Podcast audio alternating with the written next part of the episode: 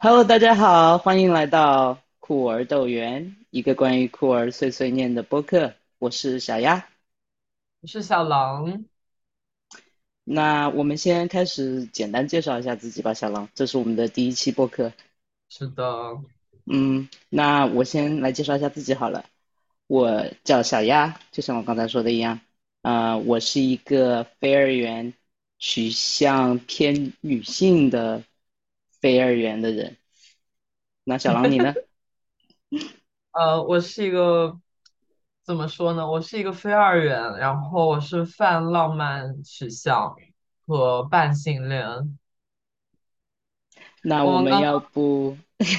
要不直接从我，们的自己的身份认同开始吧？刚刚讲到小鸭的的取向是非二元女，就感觉非常的有争议性，对，我们刚才在稍微再排演一下这个开头的时候，就聊到了自己的简介，然后说到了自己，就是我说到了自己的取向，我说非二元，然后然后我说我的取向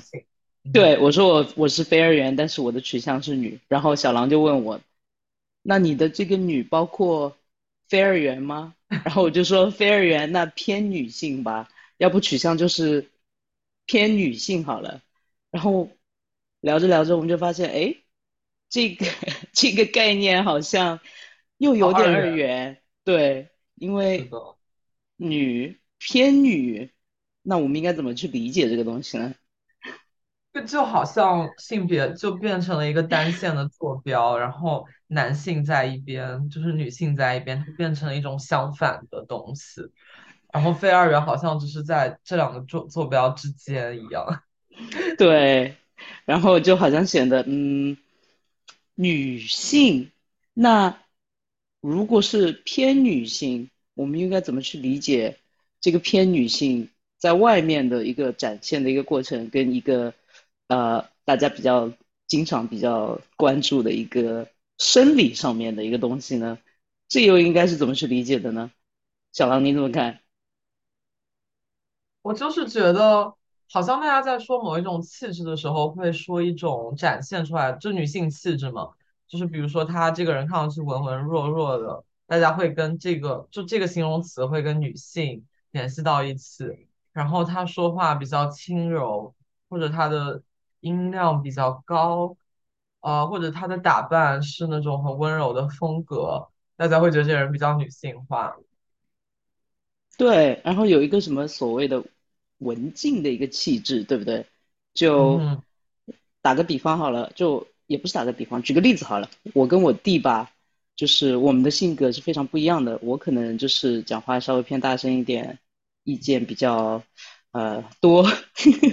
然后我弟就是那种不太说话，很安静。然后，呃，当时我爸妈给他起名字的时候。就是想着男孩子嘛，要让他偏就是更社会。上意义来说的男性化一点，想要把他起的名字更刚烈一点，就说说呃，可能这样子起完之后，他的性格会稍微偏男性化一点。然后呢，后来就经常会说到说，哎，你跟你弟的性格是不是反了呀？就是他更像女孩子，你更像男孩子啊。就是有一个这样子的对比，可是我又不是很明白为什么要这样说，是吧？因为他们对待他还是以男孩子的方式对待他，以我们这边所有的风俗啊、习俗啊，这样子来对他，不不代表他说他拥有了某种气质或者某种性别上的特性，他们对待他的方式就会不一样了，因为对待我也是一样的呀。是的，这个感觉就是，嗯，大家是可以从传统上一个很直接的感受到某一种性别气质，但是当你去形容的时候，又最后会把它变成男或者女这样子然后，当一个人他处于一种性别模糊的的阶段，然后别人就会一直去质疑，就是说啊，你好像不男不女，就变成一个贬义词，起码在我们的文化语境里面是这样子。对，我觉得听众朋友们应该也会有这样的体验，就是特别是性别比较模糊或者性别比较非传统表现的一些听众朋友们，应该成长过程中也会经常被人追着问你是男的还是女的呀，或者呃被人骂说是不男不女。我小时候经常就是有同学会给我起外号叫人妖，这样子的一些用词。应该大家也是比较常见的，包括我有一个初中同学，几年前联系我的时候，还是喊我，你知道他喊我什么吗？人妖哥哥。小的时候就这么喊我的，然后我就说你能不能不要这样喊我了呀？因为我真的很讨厌这个词，就是没有什么好笑的，一点也不好笑。然后呢，对，非常的不尊重人。大家现在也都是成年人了，你如果小的时候这样喊我，那我们那个时候都不懂，算了吧。我也没有很懂，我也不知道该怎么替自己出声，怎么就是反抗你对我的这些歧视。但是我现在也是明白了，而且你也是一个就是比较有意识的人，可以这么说。大家也生活在国外，对不对？为什么要这么喊我？然后就把他说了一顿。他说对不起，那我不喊了。可是我没有想到，就是这一个称呼可以这么多年，十几年了。他还是觉得这是可以拿过来这么喊我的一个东西，因为好，我觉得呃，好像中文语境里面它是非常，就是关于性别的任何表达都是非常传统的，所以说它就是有一种传统的语境在那里。然后像“人妖”这种词其实是非常恐跨，然后它本身它的发明就是去形容跨性别女性。呃，然后是一种非常歧视的、去去人性化的方式去形容。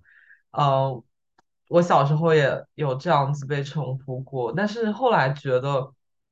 一方面是他们确实能够准确的认知到，哦，好像你们并不是顺性别人，然后用这一个词去形容；另一方面，真的就是非常的糟糕。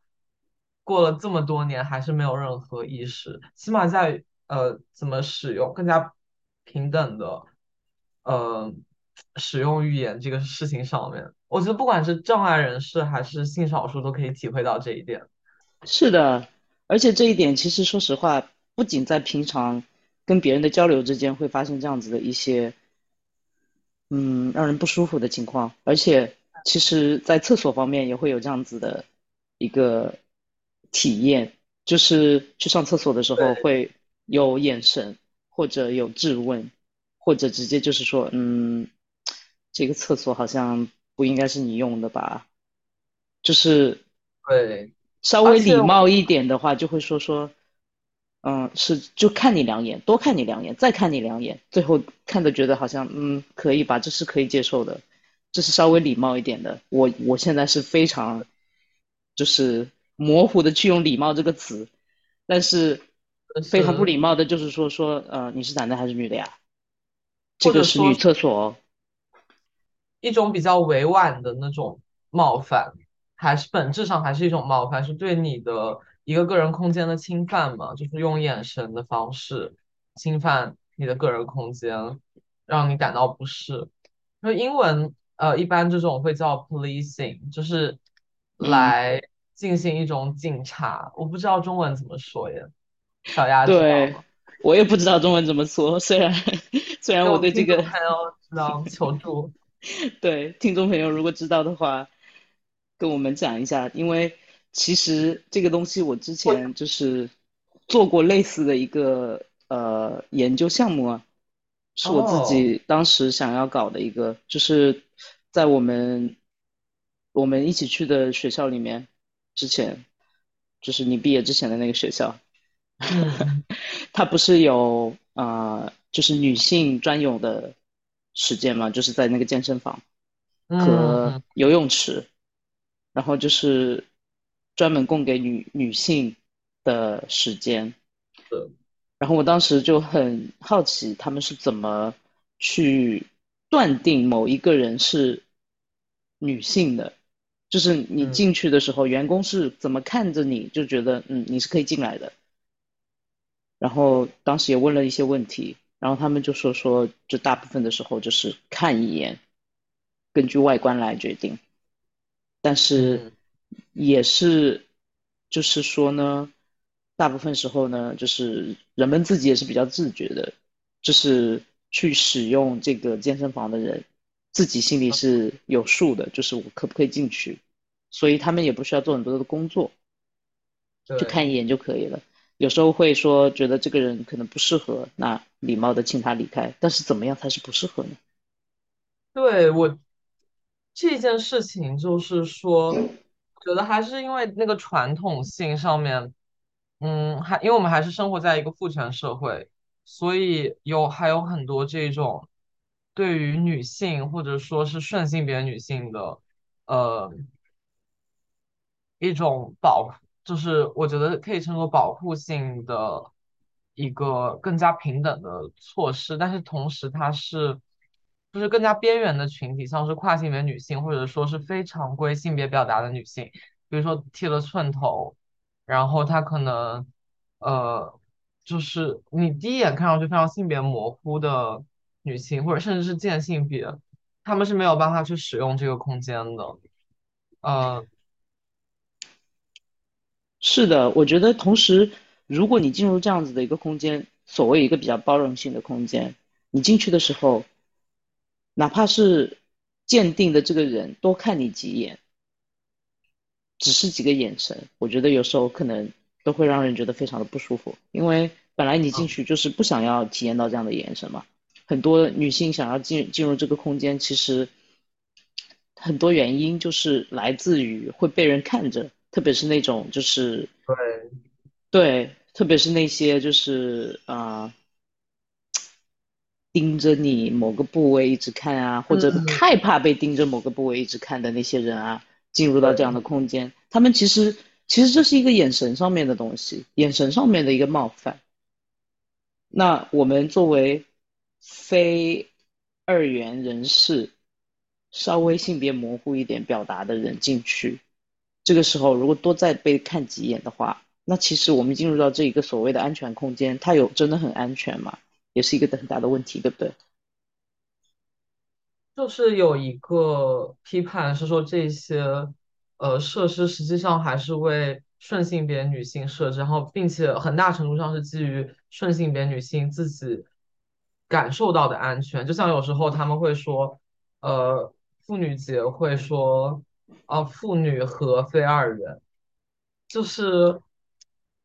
明显是或者说非男性这样子表达，明显是基于顺性别女性自身的舒适程度，而不是说哦，你们非二元人 是你们是怎么想的？你们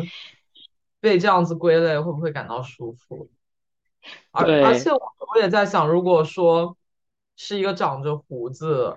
并且身材非常壮硕、高大的一个非二元人士，一个跨性或者一个跨性别女性，嗯，她肯定是不会敢使用这样子的空间的，因为我记得很清楚，不管是国外还是国内，都有这样子的事件，呃，就是有跨性别女性她不够完全 passing，passing 就是一个概念，是那种一眼别人看你，他会。大部分人可能觉得，以他们的性别认知，觉得你是女性。然后他们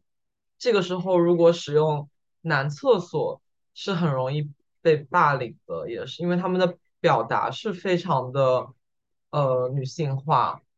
就比如说，他们可能穿着裙子，留着长头发，甚至他们呃会有第二性征，像胸部的发育。对，那我觉得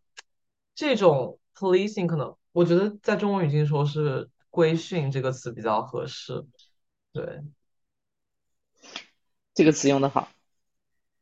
对，我觉得这种规训其实是很常见的，因为特别是在呃用厕所这个方面啊，很多就是恐跨人士的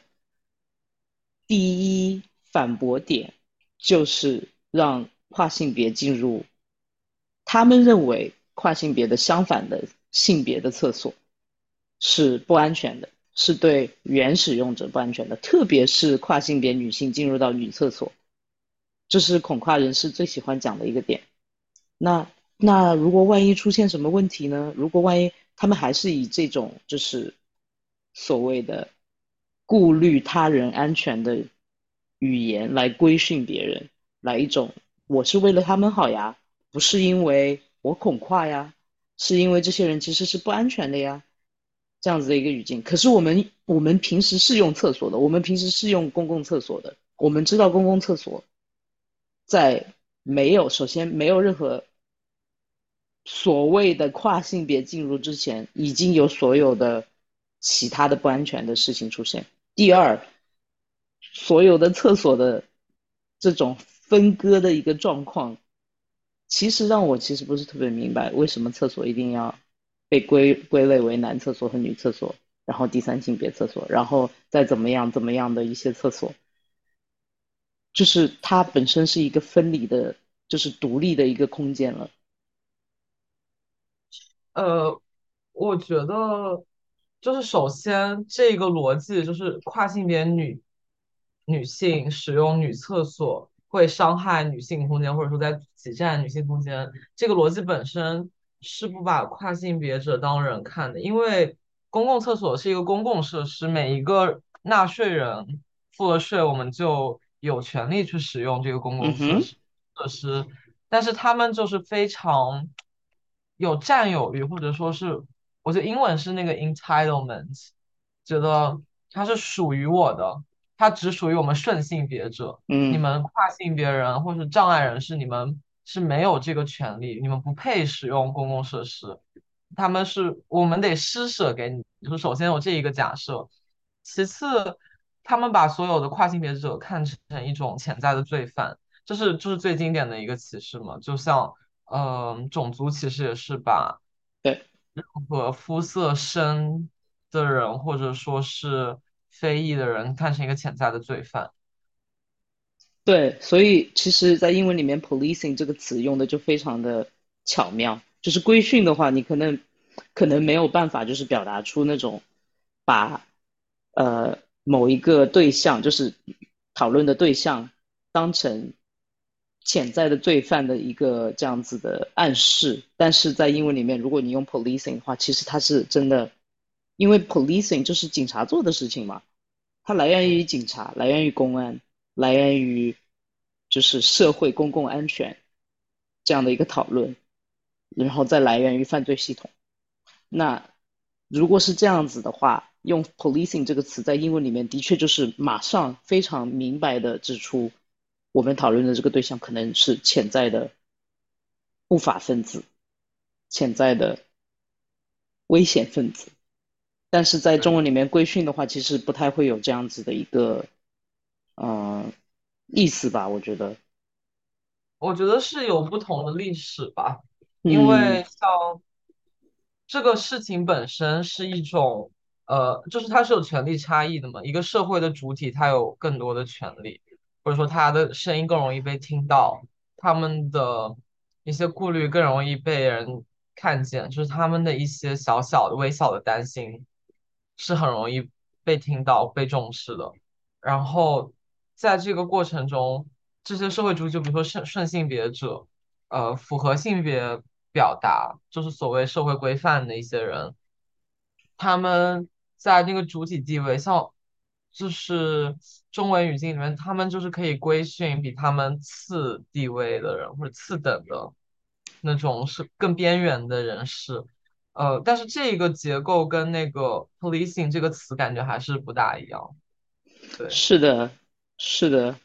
但现在的话，可能就是按照学术上面来说的话，policing 这个词可能用的范围是更大了一点，是是，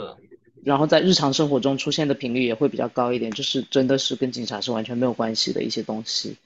比如说，啊，常见的不是在网上我们会看到有人说说你是 grammar police，就是语啊、法语法警察吗？就是说别人语法哪里说的不好啊，什么之类的这种这种情况，但它其实跟犯罪是没有任何关系的。嗯像呃。我觉得像中文语境里面可能就是重拳出击，或者说是 或者说是出警，就有时候大家网友是会这样子调侃。但是很多时候反而是那一些性别歧视者对于指出他们性别歧视的人会说：“哦，你在重拳出击”，就是被用作一种，嗯、怎么说呢？dismiss，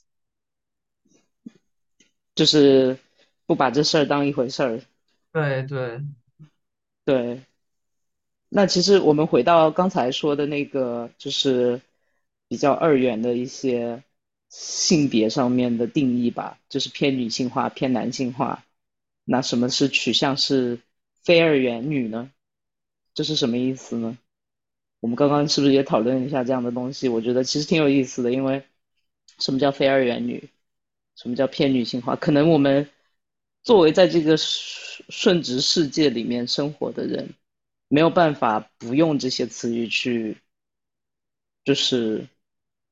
指定某一个东西吧。就是我们没有办法说完全不用这个语言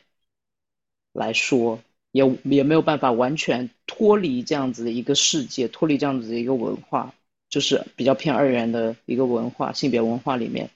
去理解自己和理解自己跟这个世界的关系，理解自己这个这个人的存在和他人的存在的一个关系，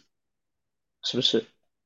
是是的，我觉得，嗯、身份认同这个事情是非常社会性的，因为。呃，我个人的观点是，我们的身份认同都是根据自己跟别人的关系来产生的，或者说有一部分是不仅是在乎我自己怎么看自己，而且别人对自己的视角，或者我觉得别人怎么看我，也会影响我怎么看我自己。这是在心理学上也是，嗯，就说环境的影响是非常重要的，大概有百分之五十左右，一般的。是的，而且我觉得其实我们来就是跟别人介绍自己的时候，其实我们也是希望别人知道我们自己是谁，自己是一个怎么样的人。我们当然也会希望就是用他们可以理解的语言去描述自己。那语言其实本来它就是一个比较偏主流性的东西嘛，就是对对。主流定义来来源于主流文化，它的它的主体本来指向的不是边缘性人，所以我们有的工具只有这么多，我们也没有办法说做到，就是作为一个这么小的群体，自己现在开始创造新的、完全别人没有见过的词语或者词汇，或者啊，其实我觉得我们用的那些词语和词汇，很多顺直人是完全不知道的。但我的是，我的意思是，完全就是不用那些字，不用所，有所有的字眼都抛开，我们开始用新的字创造出一个新的语言，也不太是，就是不太不太可能，因为它没有办法就是流行到主流社会去让大家开始利用起来。是的，这是一个我觉得是很多边缘人士的困境。呃，因为就像你，你有时候会听到很多嘲讽的 LGBTQ plus，就说，哎呀，你们这么多字母谁记得住呀？然后或者说，哎，你们每年这个字母后面加一个串，最后像霓虹灯似的，就是一种对于多元，就是我觉得任何东西去，嗯、怎么说去让打破他认知的东西，会让他觉得受到了迫害，或者就是会让他觉得，哎呀，有些我不理解的东西，好害怕，所以会有这样子的反应。但是实际上，我觉得是一种让别人知道我自己是谁，或者我的喜好的一种工具。它在，现行这个社会里面肯定是很重要的。就像很多人说，哎呀，那你既然说应该取消性别，你怎么还是跨性别者？这是一个非常，怎么说呢？我觉得是一个伪命题。因为你说，如果在一个后性别的社会，人们已经可以随意的改造自己的身体，或者说这个社会你是任何性别都不那么重要。就对你是谁和你喜欢什么人，选择什么样的生活方式都不重要了之后，那我觉得自然也不会有跨性别者这件事情。但是在当今这个社会，他肯定还是一个很重要的给别人解释自己我的经历、我的生活经历、我的体验的一种方式。是的，而且我觉得其实你说的很对，我觉得这跟经历方面是有很大很大很大的关系的。就是当我们说出我们是非二元人士，或者当你说出自己是跨性别人士的时候，其实我们说的不仅仅是我们的身份认同，对不对？我们说的还有是我们经历了这么多年，生活在这样一个顺直二元的世界里面，我们体验到了什么？我们被骂过怎么样的名字？被问过什么样的问题？这都是非常重要的东西。包括其实很多一些顺直人士，他们自己不用去想的一些东西，完全完全没有想要去了解的一些东西。像昨天才昨天晚上，我才跟我一个顺直男性朋友在那边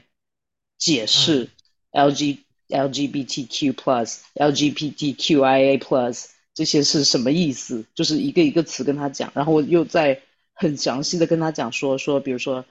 呃，无性恋里面还分哪一种哪一种，然后呢，每一个性取向可能还有自己的旗子啊，有不同的配色啊，就是彩虹旗不是唯一的旗子啊，就是跟他讲一些这样子的东西。他其实他已经算是我怎么说呢？他已经算是好的了，他又想去了解这些东西，可是很多人是完全没有想要了解的呀。我也有一个顺直顺直朋友在那边，就是去到一个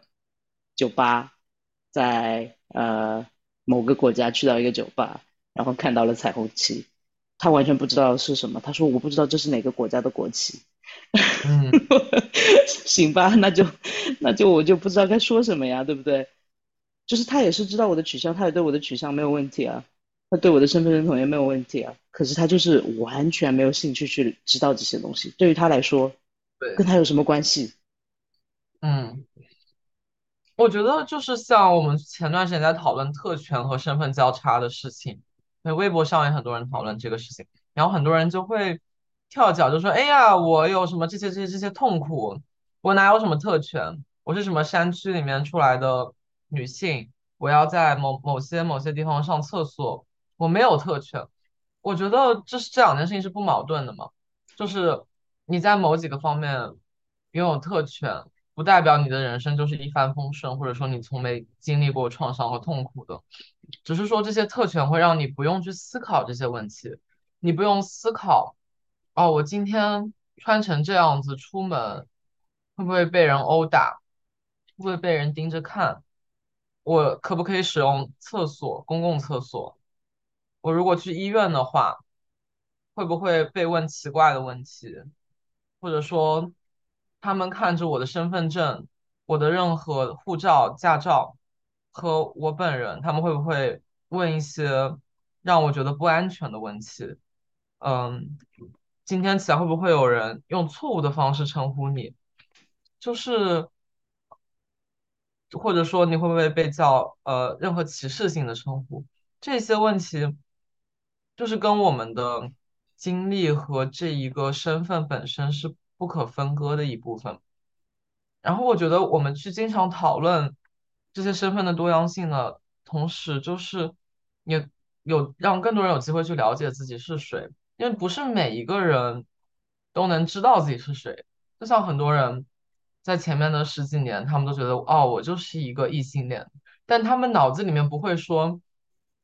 这样觉得他们就觉得这是一个很正常的事情，就是觉得啊，社会就是应该是这样子的，或者说没有机会让他们去思考自己的性取向。所以我觉得能告诉他们，有一群人他们的经历是这样子的，他们跟这些电视剧拍出来的，或者说这些书里面描写的经历都是不一样的，并且他们的经历是真实存在的。对，对于那些感到自己很孤单的。正在探索自己是谁的人来说是非常重要的。是的，这也是为什么，就是我们这种比较多元的人是非常重要的。就像你说的一样，我我们如果能够提供一些这样子的可能性，让一些比较迷茫的人去知道，其实是有其他的可能性。因为其实我说实话，我也见过很多就是对这些事情感到比较迷茫的人。就是不知道自己该怎么存在在这个异性恋顺性别的一个文化里面的人，觉得自己摆脱不了，觉得自己没有办法嗯，给自己发声，自己的声音是被压抑在很内心的一些人，其实你让他们看到我没有办法好好活着，就是活着本身就是这样子的一个反抗，对这样的文化的，对这样的一个世界的一个反抗。我们活得虽然累，但是我们也可以活得很开心。我觉得这这个可能性是非常非常重要的，就是你可以做一个不一样的人，但是你做不一样的人的时候，你其实会发现，这个世界在某种程度上虽然抛弃了你，但是会有新的人把你给接纳过去，他们会爱你，他们会包容你，这是非常重要的一些东西。对，我那天就是去了一个嗯跨儿的呃 conference，大家就是有讲到跨性别在很多不同的文化里面都是一个治愈者的角色。为什么？因为我们有勇气公开的说出自己的经历，去做自己，去可能去挑战这些主流的规则。这不仅仅会鼓舞到一些别的跨性别者、性少数者。更多时候也会鼓舞到一些可能顺性别人，或者说是呃之人，因为我觉得每个人在这个社会框架里都会觉得被限制，都会有多或多或少的会觉得哦，不能表达做自己，我不能展现出我真实的东西，或者我最脆弱的那些东西。但是我们在这边公开的说出自己是谁之后，就告诉他们，哪怕我们经历这样子遭遇，我们还是会选择做自己。是的，我其实这次就是我最近不是在国内嘛，然后在国内我在比较小的一个地方，这嗯边的文化是非常保守的。然后我这次回来，其实遇到了一些就是非常非常非常珍贵的人，无无比的珍贵，就是谈过很长时间的恋爱，可能都需要去把这一段恋爱给抹去，不让别人知道的一些人。然后呢，他们有时候就是会对我说说，我觉得你的勇气非常可嘉，我希望我也希望我能做成你这个样子，或者我也希望我可以就是跟你一样，可以这么认真的对待自己，或者这么认真的面对自己。我说我我说首先我们是有差别的，我是有优势的，我不我不生活在这里，我生活在别的地方，我有可以走的这么一个优势。这是我自己，就是我非常我我我我可以认识到我有这么一个优势，然后呢，我也可以认识到，我如果是出柜，或者我如果就是选择继续做自己，我不会有很多东西会失去，是的，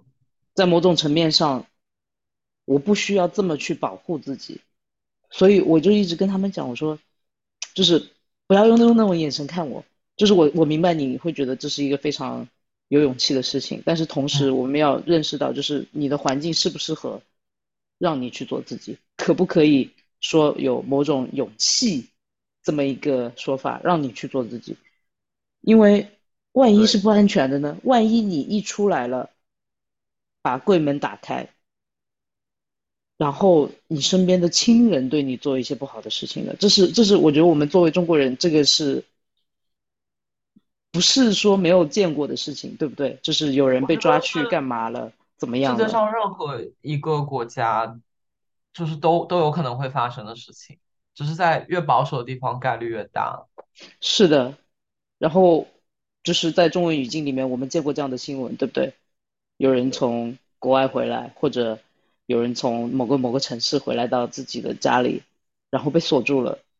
然后，被抓去做。做电疗之类的这样子的一个事情。所以我就我就跟这些朋友说，我说你们的首要任务可能还是保护自己，毕竟你们没有像我一样这么幸运，可以想走就走。然后我的生活主体也不是在这边，嗯、所以我觉得其实说实话，虽然说说在某种程度上面可以说说有勇气可以讲吧，但是我觉得其实把这个事情只归为归类为勇不勇敢，敢不敢去做自己，其实有时候可能也太个人化这个事情了。对。对，个人主义。对对对对，我觉得是那个能够做自己是一种特权，就是不是，是每个人都有特权。是的，也是运气比较好，所以我是可以，就是说我可以选择做自己，我有这个选择，其实有选择，这是就是一个特权啊，有，这么一个。选择是是的，所以所以我明白我有这个特权，我有这个优势，我我明白我可以去做自己，然后我可以相当安全的去做自己，这是一个很大的不同。他们不一定有这个特权，说，哎，我可以选这个东西，我可以说，今天我想怎么样就怎么样。我就算别人问了我这样的问题，我也可以很直白的去回答他。我们可能后面会专门出一期讲出柜的经历，好的，来分享朋友们还有就是大家的见闻吧，在这个社群里，对，好，请关注、收藏。关注收藏。然后我们现在要不要来就是讨论一下，呃，我们最近怎么被殖民了？也就是我们我们的一个，segment，对，直人的直，就是顺直就是 straight 那个直，对，直白的直，因为只有，直直人才可以直，白。是。那我今天又被殖民了，啊，发就我了什嗯，就是是这样子的，因为我不是在做一个研究项目嘛，嗯。然后我在调研，我在做田野，然后呢，我去的这个地方呢，就是可以说是非常保守的一个比较官方的一个地方。我们就说这么嗯多，不要再说多了。然嗯后我去的话呢，就肯定是要把自己打扮的稍微，嗯，偏女性化一点。然后呢，我有纹身，我得把纹身给遮起来。嗯这两天还好吧，虽然也挺热的，三十五度左右，但是前一嗯，阵子普遍四十度，然后我还得哦，穿比较长一点的短袖，短袖，穿哦，Oh 到穿到肘过，穿穿长一点的，短袖，穿深色的短袖，然后呢要穿长裤，我今天还是要穿长裤，因为我要把自己的腿毛和纹身遮起来。好伤心，好热，好真的好热。热，每次每次过去整个人都是湿透的，就是我可能在外面只走了一分钟的路，可是我整个人是湿透的，所以我今天又被殖民了，我今天下午又要去了。我我今天的经历没有小牙这么糟糕，就是我在看一个奈飞上的一个动漫，它叫《大奥》，它是一个性转的设定，也就是说在呃幕府时期的日本。德川家统治的时候，然后突然间，全国的青壮年男性都感染了某种病毒，然后人口锐减，之后它就变成了一种颠倒的社会，女性可以继承家业，当将军，因为啊，或者说去耕种，变成了所谓的一家之主。男男性，呃，非常因为非常稀缺，就很多人去做性工作，给别人提供精子，呃，让别人生小孩。他这个讲大奥是将军的一个后宫吧，就是呃，所以它里面的人在这个设定里面全部都是男性。对，这个是一个故事背景，但是他就会发现那个剧里面虽然是一个性转的社会，它的性别，在整个权力结构还是非常父权的，它的性别角色也还是非常顺性别的，只是说那个主角或者将军，他们在继承家产的时候必须要用男性的名字或者穿男性的服装。嗯，我觉得这个很像是一个性别扭转治疗，只是在顺性别人身上。对，还有嗯，还有那个顺性别男性被掳进后宫，他本来是一个，哎，这里就有剧透剧透警告，剧透警告，他本来是一个和尚或者说是一个出家人，但是被强行掳进后宫做。呃，就是后妃或者男宠吧，然后被要求穿上女性的和服什么的。我觉得这个就是非常像跨性别人经历的，但是最后他们的 good ending，或者说是一个所谓幸福美满的结局，就是他们又回归本身的性别，变成了非常性别刻板印象的一对情侣。然后我就觉得被殖民了，好直啊，感觉好值。好直。就它有一些让你觉得 AI 好像会有会有那个包容到性少数的部分，比如说在后宫里面，呃，男性，因为他是那个后宫的设定是全部都只有男性在里面，嗯，大家就会互相发生性生活，但呃互相过性生活，你会觉得哎，好像有一些酷儿色彩，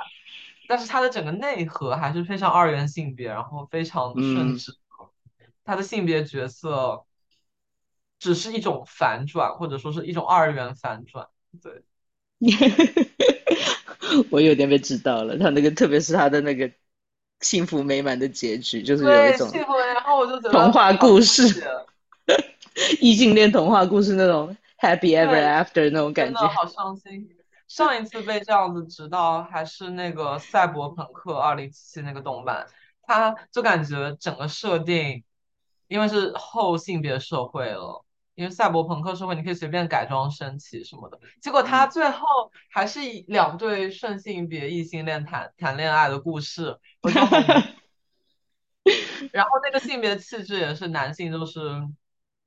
就是更加能打架，然后女性是那个头脑智慧，并且身材，哦、就是所谓的 S 曲线什么的，我就好无语。你都可以改装身体了，为什么还要过这么无聊的爱情故事？为什么还要做这么直的一个世界？为什么还要做这么直的一个人？是的，并且里面有一对情侣，最让我生气是，有一个看上去非常像 Butch，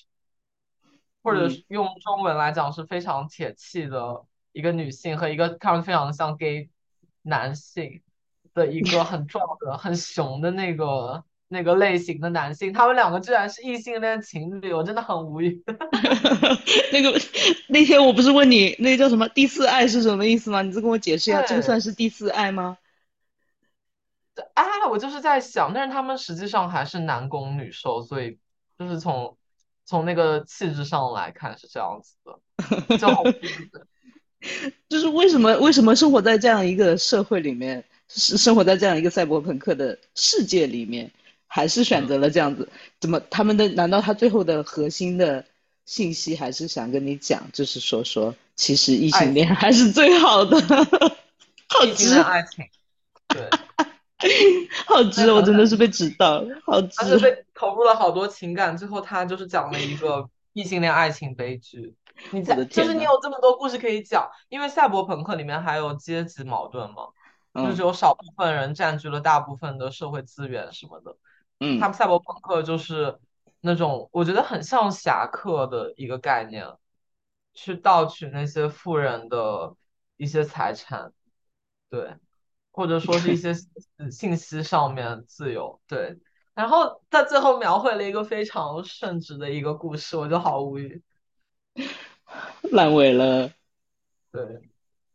好可惜哦！我这个游戏到现在都还没有开始玩起，我每次玩了五分钟就觉得好累，我不想处理这个游戏。我听说这个游戏还好，好像就是那个嗯，动漫。动漫我就没有打算看了啦。既然你这样子一说，我就更不会想去看了。我不想被殖民，好累哦，每天被殖民。那个画风看上去很酷啊，就是那些角色的性别的设定，那个外形会让你觉得哦，有很多酷儿文化的东西，比如说他们五颜六色头头发。当然，日漫一直都是这样子的，所有的 角色都是有很彩色的头发。是的，那好了，那我们今天这期节目就先到这边吧。对，大家有什么想要聊的，或者说是什么评论，欢迎留言哦。对，有什么反馈啊，有什么意见啊，也欢迎提哦。这是我们第一次做播客，所以也多多指教了啦。那期不散，下期再见喽！我们会尽量就是一月一更或者两星期一更，因为最近大家都比较忙，但是我们都会想要继续跟的，所以不要担心，我们还会回来的。我们会回来的。嗯，那就欢迎关注、转发、评论所有这些社交媒体的东西。谢谢大好了，我们下，次再见。我是小丫，我是小龙，下次再见。下次再见，拜拜。